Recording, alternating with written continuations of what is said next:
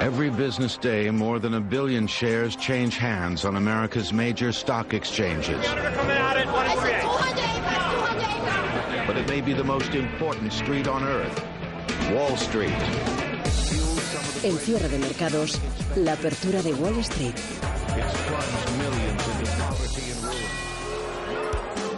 Buenas tardes. Los inversores se han encontrado hoy con muy buenas noticias. Se rumorea incluso con que el presidente Donald Trump podría anunciar una moratoria para la entrada en vigor de los aranceles de septiembre después de que China haya dicho que no va a responder de forma inmediata al aumento de las tasas anunciadas por Donald Trump el pasado viernes 23 de agosto. Eso y que China diga ahora que sí, que sí se produjeron contactos durante la semana pasada al más alto nivel, pero antes habían dicho que no. Entonces, ¿En qué quedamos? Todo lo que viene envuelto en papel de regalo y en forma de nuevas invitaciones al diálogo, desde luego, hace milagros. Sin casi tiempo, los operadores han seguido recibiendo más buenas noticias, entre las que ha destacado el dato del PIB del segundo trimestre en Estados Unidos. Ha cumplido con las expectativas al crecer un 2%, según lo esperado, y lo mejor ha sido que el gasto de los consumidores sí que ha superado claramente las expectativas. Y como sabemos, el consumo es la clave en Estados Unidos. Tenemos una clara apertura al alza en la Bolsa de Nueva York. Paul Mielgo, muy buenas tardes. Buenas tardes, así es. La Bolsa de Nueva York abre con sólidos avances después de que China apostara por el diálogo para solucionar con calma sus disputas comerciales con la mayor economía del mundo. El Dow Jones Industriales eh, sube en la apertura más de un 1% hasta los 26.306 puntos. El Standard Poor's 500, eh, también con avances superiores al punto porcentual, se coloca en 2.917 puntos. Mientras que el tecnológico Nasdaq toma la delantera con un avance del 1,2% hasta 7.953 puntos. La economía de Estados Unidos eh, se enfría ligeramente en primavera. La segunda lectura del PIB en el segundo trimestre se expande a una tasa anual del 2%, una décima menos de lo estimado anteriormente y tal como preveían los economistas. Debido a las menores exportaciones y a una inversión empresarial más débil, pero el gasto en el consumo ha sido más fuerte de lo estimado anteriormente y registra su mayor avance desde 2014. Además, las compañías han conseguido mayores beneficios incluso a pesar de sus previsiones más pesimistas. El crecimiento del PIB estadounidense se ralentiza así desde el 3,1% que se registró durante el primer trimestre de 2019. En cuanto al dato del paro semanal, que se publica cada jueves, las solicitudes de subsidio por desempleo suben por primera vez a finales de agosto. Lo hacen en 4.000 hasta las 215.000 peticiones. En cualquier caso, el nivel de despidos sigue siendo muy bajo, lo que indica que el mercado laboral apuntala un crecimiento económico sostenido. También estamos pendientes del dato de ventas de viviendas pendientes de julio. Eh, te interrumpo porque tenemos nuevo tuit de Donald Trump. Dice que a raíz de ese dato que se ha publicado de PIB, la economía norteamericana, dice Trump, está avanzando a pasos agigantados, con un tremendo potencial de crecimiento. Y añade, si la Reserva Federal hace lo que debe, somos un cohete hacia arriba. Bueno, pues está en plena campaña electoral, ¿no? De aquí a 2020. En sí, pero, pero las economías que van súper bien, súper bien, lo que se hace es subir los tipos, no bajar los tipos. Es lo que nos tiene un poco descolocados a todos. Vamos con el frente comercial. Parece que se han despejado los nubarrones eh, que han atosigado los mercados esta semana. La Casa Blanca dice que no hay que esperar un acuerdo pronto y China dice que podría responder al planeado incremento de aranceles del presidente Donald Trump, pero que prefiere no hacerlo. El portavoz del Ministerio de Comercio chino, Gao Feng, asegura que China tiene amplios medios para tomar represalias, pero cree que la cuestión que debería discutirse es sobre la eliminación de los nuevos aranceles para evitar una escalada de la guerra comercial. Estamos dispuestos a resolver el problema mediante la consulta y la cooperación en una actitud tranquila, ha dicho el eh, portavoz eh, chino. Está previsto que los mayores aranceles sobre las exportaciones chinas con destino a Estados Unidos entren en vigor este domingo 1 de septiembre y Pekín ya tiene planeada su represalia. Mientras, el asesor comercial de Trump, Peter Navarro, ha dicho en la Fox que los negociadores chinos llegarán a Washington en septiembre para discutir sobre los grandes cambios que está pidiendo Estados Unidos. Pero No parece que vaya a ocurrir nada rápido, avisa Navarro. Entre tanto, el dólar se mantiene cerca de sus máximos de nueve meses y los rendimientos de los treasuries caen. La atención se centra en los comentarios que ha hecho el secretario del Tesoro, Steven Mnuchin, a la agencia Bloomberg, al señalar que la administración Trump no tiene intención de intervenir en el mercado de divisas ahora mismo, pero dice que preferiría que cualquier movimiento sea coordinado con la Reserva Federal y sus aliados en el mundo. Asimismo, Mnuchin asegura que el gobierno está pensando cuidadosamente la posibilidad de vender algo que a Wall Street normalmente nunca le ha gustado, deuda ultralarga, es decir, bonos con vencimientos a 50 y hasta 100 años. Alexis Ortega, socio director de Finagentes Gestión, señala que la Reserva Federal podría actuar con el fin de que Donald Trump no vuelva a ser elegido en las presidenciales de 2020 lo más importante en este momento quizás es también esa especie de pequeña sensación que hay de, dentro de la, propia Reserva Federal de que quizás deberían ellos incluso colaborar a la caída de Donald Trump, es decir, seguir las doctrinas de Donald Trump que de alguna manera le permite seguir haciendo una política de guerra comercial y de acercamiento a la recesión o sencillamente oponerse, provocar esa recesión y por lo tanto bloquear a Donald Trump en las elecciones del año que viene, puesto que prácticamente todo el tema centrado de Donald Trump es que el año que viene hay elecciones y desde luego no puede una recesión, que ahora mismo la curva de tipos parece estar señalando de manera muy clara. En cuanto a resultados, hoy publican las cadenas minoristas de descuentos Dollar Tree y Dollar General. También lo ha hecho Best Buy, cuyas acciones caen tras decepcionar con sus ventas, que solo crecen un 1,6% comparado con el 2,1% que esperaban los analistas. Aún así, la compañía ha ajustado al alza sus previsiones de beneficios para el ejercicio fiscal. Y el mercado del petróleo está muy pendiente de Dorian, el huracán que se dirige al este de Florida después de bordear Puerto Rico. Tenemos al futuro sobre el barril West Texas en Nueva York, repuntando un 0,57% hasta 56 dólares.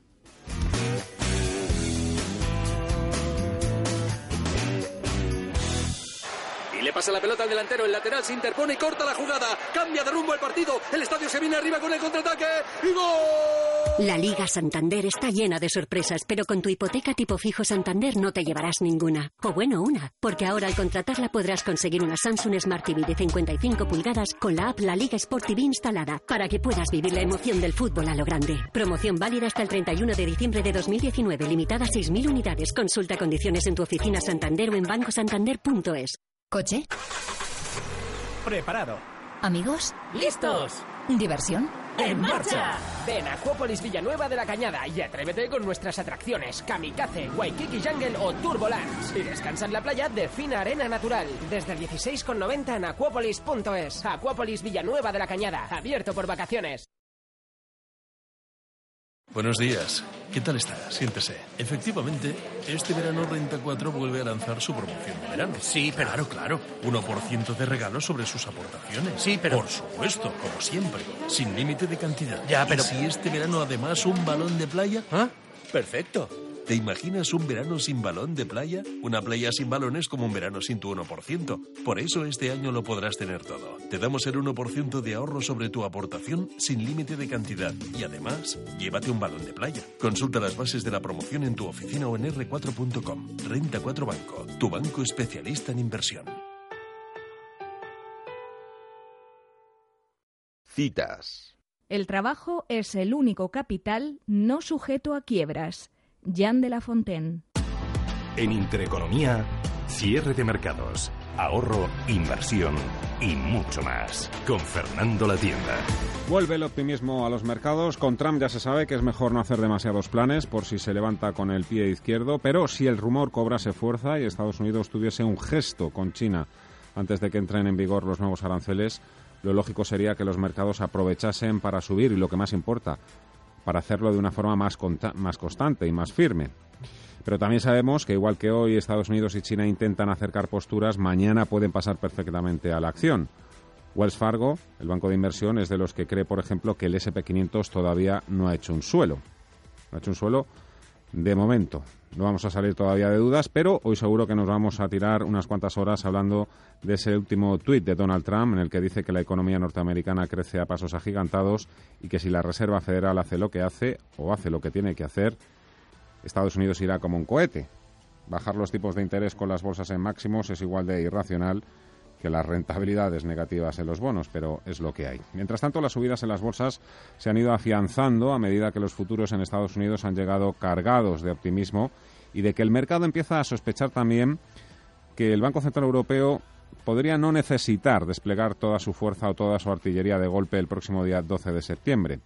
Esto y las palabras de uno de sus miembros, igual Novotny, en el sentido de que los bancos centrales a veces decepcionan, han sido los latiguillos que le han dado un plus extra a la banca que hoy se ha permitido el lujo de no desentonar demasiado. Pero todo ha cambiado en cuanto la próxima presidenta del Banco Central Europeo, Christine Lagarde, ha venido un poco a llevarle la contraria a Novotny, porque Lagarde lo que dice es que sí, que el Banco Central Europeo tiene margen para bajar los tipos de interés. Sabemos que también hay, hay mucha confusión o división en el seno del Banco Central Europeo. Como digo, los bancos han llegado a subir más de un 2%, después se han desinflado tras escuchar a. Entre ellos, entre los que más subían, nos encontrábamos también con el BBV, cada vez más acorralado por el caso de espionaje. Por primera vez, el banco que preside Carlos Torres ha admitido ante la SEC, el regulador norteamericano, que su imputación por el espionaje que realizó el excomisario Villarejo a políticos, empresarios y periodistas puede ser perjudicial para los intereses de los accionistas. Ana Ruiz, buenas tardes. Buenas tardes. El BBV lanza esta advertencia una vez que ya ha sido imputado y que tendrá que declarar ante el juez el próximo 24 de septiembre. Así es, el BBV ha alertado a la SEC en el folleto de la emisión de mil millones de dólares en deuda. La entidad financiera explica que la entidad puede exponerse a multas, daño reputacional o compensaciones económicas como consecuencia de dicho proceso judicial. La entidad que ha reconocido que en estos momentos no pueden determinar el alcance de las consecuencias ya había alertado a la SEC en marzo sobre su implicación en el caso del excomisario. No obstante, entonces la entidad no estaba siendo investigada como hasta ahora y el banco alertó en ese momento de las posibles sanciones o litigios vinculados a Villarejo. En el documento explican también que están colaborando proactivamente con las autoridades judiciales, compartiendo información obtenida de la investigación forense por sus relaciones con CENI. Reiteran además que no pueden difundir actualmente al público esta información debido al requerimiento judicial de no interferir con su investigación. Jaime Clement, de FIN. Hasta la fecha, eh, el mercado no ha tenido demasiado en cuenta esta noticia y esto lo podemos comprobar ¿no? si miramos la cotización de BBV con respecto al sector bancario europeo, eh, desde que saliera la imputación, por ejemplo, a finales de julio. Tendríamos una bajada eh, aproximadamente del sector banco europeo en torno al 8,5% contra un 9,5% de bajada del BBV, o sea que podríamos decir que el banco se ha movido bastante en línea con el resto del sector bancario europeo. ¿no? Y para entender todo esto hay que recordar que el juez imputó hace un mes en calidad de persona jurídica al BBVA por los presuntos delitos de cohecho, revelación de secretos y corrupción en los negocios relacionados con la operación de espionaje encargada en 2004 al comisario jubilado José Manuel Villarejo. El juez de la Audiencia Nacional, Manuel García Castellón, aceptó la petición realizada por la Fiscalía Anticorrupción de investigar si el banco habría encargado al espionaje a diferentes personas, contratando los servicios de CENIT, grupo empresarial del comisario, con el objetivo de conocer diversa información relacionada con la constructora SACIR. Para riesgos que vemos sería, por un lado, eh, sanciones económicas, que sí que son medibles, pero que todavía son imposibles de valorar, ya que de momento el proceso judicial pues, se encontraría en una etapa muy temprana. Y en segundo lugar, y quizás eh, más riesgoso si cabe, es un daño reputacional que pueda lastrar la imagen del banco y por ende su negocio, ¿no? Cuesta creer que todo, todo haya llegado hasta este punto en el BBV y que la falta de reflejos del actual equipo directivo siga perjudicando de esta forma al banco y también a los accionistas. Y como no todo puede ser perfecto en un día de pleno de subidas en las bolsas, ahí tenemos el Brexit, que sigue contaminando y demostrando por qué es el principal riesgo latente que tiene atrofiadas a las bolsas europeas. La libra, la libra hoy se mantiene con muy poquitos cambios frente al dólar y el país, además de hacer aguas desde el punto de vista económico, está al borde de la crisis política y reputacional más importante desde la Segunda Guerra Mundial.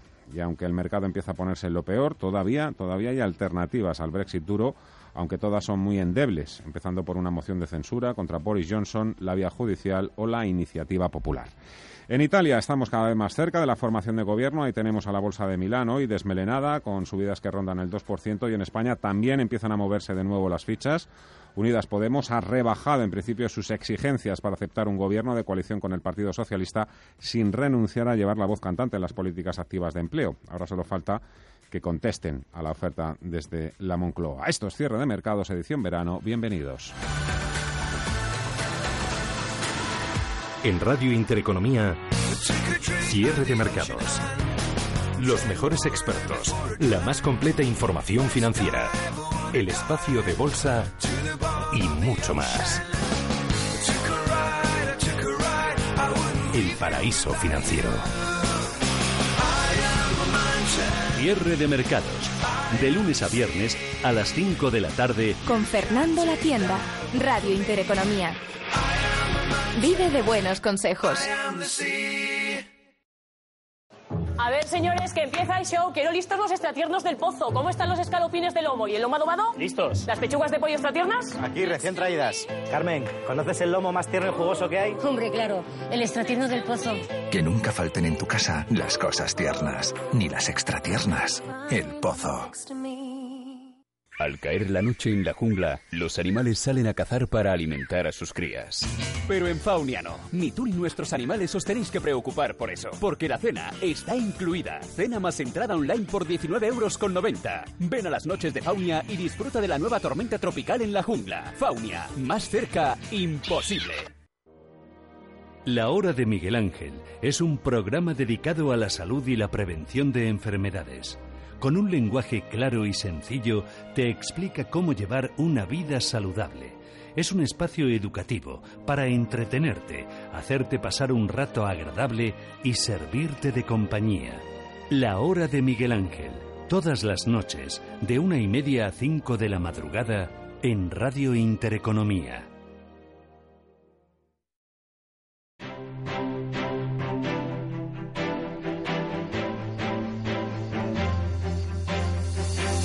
Y 47 minutos de la tarde, echamos un vistazo a las pantallas, al tiempo real, vemos como el IBEX 35 ronda los 8.800 puntos, con Arcelor a la cabeza y con Enagas como el valor más castigado. Sí, ha llegado a rebasar incluso esa barrera de los 8.800, sube un 0,62%. La bolsa española, al igual que el resto de plazas europeas, aceleran las subidas gracias a la relajación de las tensiones comerciales y a pesar de las dudas que genera un Brexit duro y una posible recesión.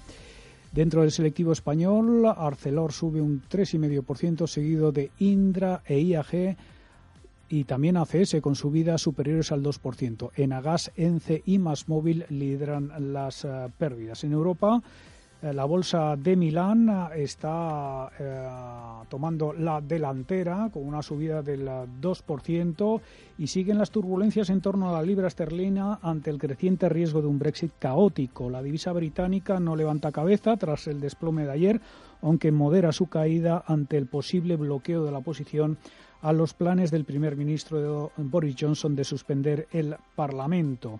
Las cosas parece que se mueven con algo más de armonía en Italia, donde el rendimiento del bono a 10 años italiano cae por debajo del 1% hasta mínimo histórico. El presidente de la República Mattarella ha encargado a Giuseppe Conte formar nuevo gobierno, excluyendo a la Liga de extrema derecha de Matteo Salvini. Entramos en una nueva etapa, una amplia etapa de reformas, de impulso, de esperanza, que ofrece al país respuestas y también certeza. En cuanto a datos macroeconómicos en Europa, destacan uh, la confianza de empresas y consumidores uh, de la eurozona durante el mes de agosto, que alcanza 103,1 frente a los 102,3 esperado, y el IPC de Alemania, que cae en agosto al menos 0,2% frente al menos 0,1% esperado y el 0,5% anterior. Deflación en la mayor economía de Europa. Y no pasa un solo día sin que aparezcan noticias sobre los planes que podrían poner en marcha los bancos a la vuelta del verano para cobrar por los depósitos en el caso de que el BCE vuelva a bajar la facilidad de depósito o incluso el tipo de referencia desde el 0%, como ha dejado hoy caer la futura presidenta del Eurobanco, Christine Lagarde. Es algo que aún no se sabe con certeza, pero ambas situaciones podrían llevarse a cabo ante la posibilidad de una nueva bajada de tipos, algo que está volviendo locos incluso a los expertos. Para Luis de Guindos, vicepresidente del Banco Central Europeo, los bajos tipos de interés han generado una situación de recuperación económica. Los bajos tipos de interés eh, han generado una situación de recuperación económica. Esta recuperación económica ha permitido la reducción que comentaba ya anteriormente de los préstamos dudosos y además un incremento de la demanda de la demanda de crédito. Esta situación a los bancos no les ha sentado muy bien, ya que con tipos negativos las entidades financieras tienen que pagar al BCE un 0,4% por los depósitos diarios que mantienen en el balance del supervisor como consecuencia de su exceso de liquidez. La gran parte de las grandes entidades financieras ya han repercutido a las empresas de mayor tamaño este coste y desde hace años les cobra por guardar depósitos y cuentas de tesorería al margen de las respectivas comisiones de operación y custodia. Pero puede replicarse esta tasa sobre las familias si la situación de tipos negativos en Europa se prolonga en los próximos meses o incluso se agrava?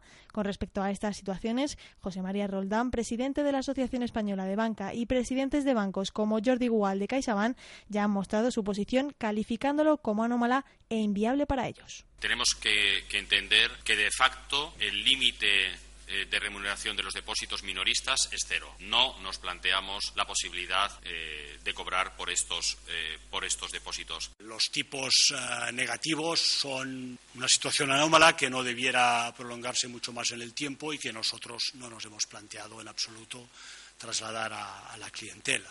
Y esperamos que esa situación anómala acabe, acabe desapareciendo. Además, para Roldán, toda esta situación de tipos bajos sobre todo penaliza el ahorro, lo que califica como una paradoja.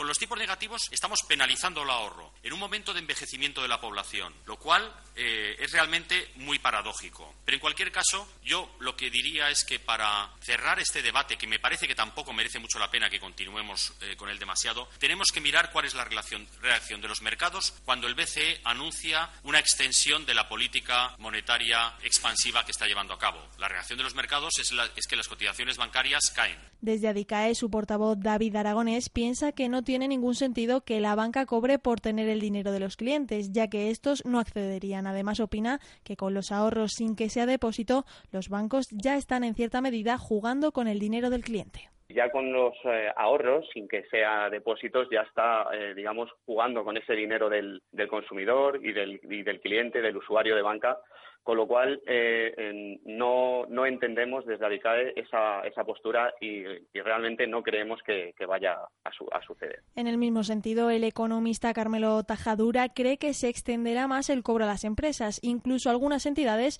estudian si sería posible y conveniente extenderlo poco a poco a las pymes. No obstante, esta situación no compensaría el coste real de la cartera de depósitos, compuesta en un 80% por los ahorros domésticos. La situación ha pasado en tres años una factura de casi 800 millones de euros a la banca española, reduciendo su beneficio y su capacidad de generar capital de manera autónoma. Además, Tajadura opina que no se llegará a cobrar a los particulares, ya que si se les cobrara por los depósitos, habría una fuga importante de dinero y a los bancos le generaría problemas de liquidez. Los bancos están cobrando ya por los depósitos a algunos clientes empresariales y desde luego si el Banco Central Europeo baja los tipos más, sin duda el cobro por los depósitos a las empresas se extenderá más.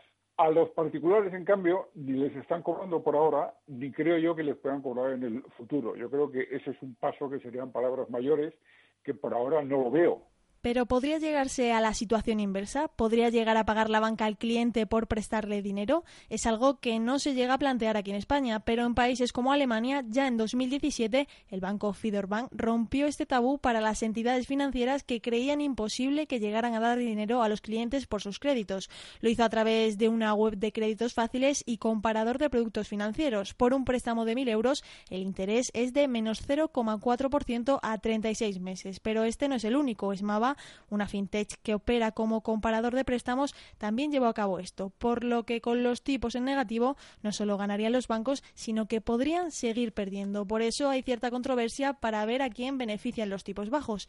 Este escenario de tipos, ya sea en el 0% o por debajo, para Aragonés se va a mantener durante un largo periodo. Y para saber a quién beneficia, hay que ver qué ha pasado en los últimos años y qué ha sucedido para el consumidor y para la banca. La banca, en este caso, se ha beneficiado subiendo los diferenciales y en el caso de las hipotecas, por lo que de este escenario ha salido beneficiada a costa de quitarle cierto beneficio al consumidor. Sin embargo, Carmelo Tajadura no está tan de acuerdo con ello la banca se ha beneficiado, ha subido los, los, diferenciales allá donde ha podido. Por ejemplo, en el crédito al consumo, eh, en España es el doble de la Unión Europea. Si está en torno la media de la Unión en el 4 y pico por ciento, en España roza el 8 por ciento. ¿Y cómo se aprovecha también? Pues en, las hipotecas. lo estamos viendo en la nueva ley hipotecaria, donde han intentado reorientar el mercado hacia las hipotecas a tipo fijo y, eh, lejos de tener un tipo de interés fijo razonable que sea bueno tanto para la banca como para el consumidor, en torno al 1,5 o 2%, vemos cómo ese, eh, ese tipo de interés está rozando el 3%. Sobre todo tenemos el dato fundamental, que es que en el mercado los bancos cotizan a un precio que está por los suelos. Eh, si los tipos bajos ayudasen a los beneficios bancarios, la cotización de los bancos estaría más alta. O sea, es que ¿acaso pretenden Draghi, Guindos o Hernández de Cos decirnos que el mercado bursátil no, no valora correctamente los bancos? Todo esto no tiene sentido. Es obvio que, que, que los tipos bajos perjudican a los bancos y por eso su cotización en el mercado es ridícula. El presidente de la Asociación Española de Banca advierte en este sentido de que la política expansiva del BCE afecta gravemente al incremento de los ratios de solvencia de la banca, ya que la naturaleza del negocio bancario en estos momentos no tiene valor. Escuchamos a Roldán. La naturaleza del negocio bancario, que es la transformación de plazos, no tiene valor en momentos de tipos tan bajos como los que estamos viviendo. En segundo lugar, otra fuente de, de rentabilidad muy importante es la captación de depósitos. En un entorno de tipos negativos, el tener depósitos, el tener acceso a esa fuente de financiación barata, no tiene ningún valor. Es más, resta valor. El banco que tenga muchos depósitos es en estos momentos un banco que tiene un problema de rentabilidad mayor que aquel que no lo tiene. Diferentes opiniones desde un lado y otro que no llevan a ninguna conclusión determinada. En cualquier caso, el debate de los tipos está servido. En Radio Intereconomía, los mejores expertos la más completa información financiera. Los datos de la jornada. El espacio de bolsa al momento. Cierre de mercados. El paraíso financiero.